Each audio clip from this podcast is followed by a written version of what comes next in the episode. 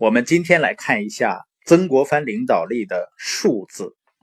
这个“术”呢，就是说设身处地，从对方的角度去看问题，去考虑问题，也就我们平常说的叫同理心，或者叫共情的能力。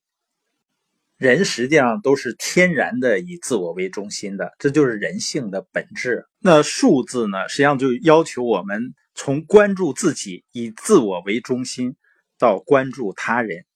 在《论语》中呢，有这样一段记载：子贡问曰：“有一言可以终生行之者乎？”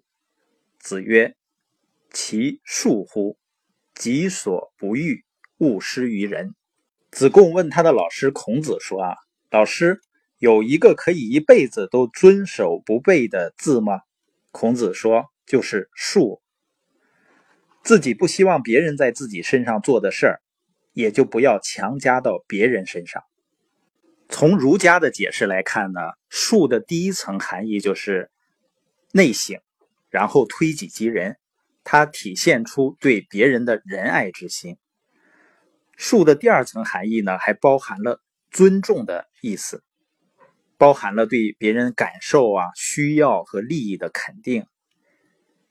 那第三层含义呢，就是宽容、宽恕，是所谓的公自厚而薄责于人。就当别人做的不对的时候，能以仁爱、宽大的胸怀来包容。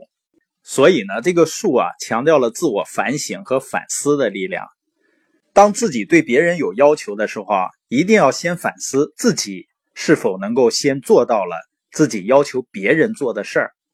有经过这种反思和反省之后呢，我们对别人的所作所为才会有更为深刻的同情和理解。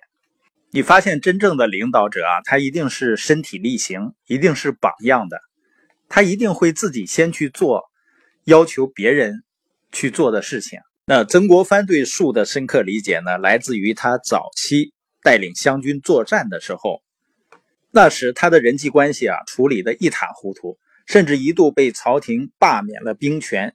当时曾国藩呢对官场充满了鄙视和不屑，对于共事的人呢不惜讽刺挖苦。人际交往，你既然不考虑别人的感受，别人也一定不会考虑你的感受的。你既然把别人看得一钱不值。别人一定也会把你看得一钱不值，所以曾国藩呢毫不掩饰他的鄙视之心和盛气凌人，周围的官员们呢自然也还以颜色，对他充满了反感和憎恶。结果呢导致曾国藩所到之处，跟官场都是势同水火，屡起冲突，最后呢自己落得狼狈不堪。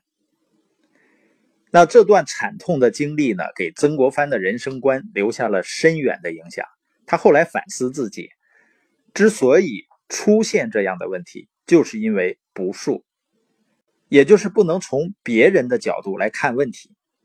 他曾经给他弟弟写的家书中啊，是这样说的：“我过去认为自己很了不起，可屈可伸，可行可藏，眼中每每所见的都是人家的不是。”现在才知道啊，实际上自己一点本事也没有。凡遇到事情，现在看到的都是人家的道理，这跟我四十岁以前是完全不同的。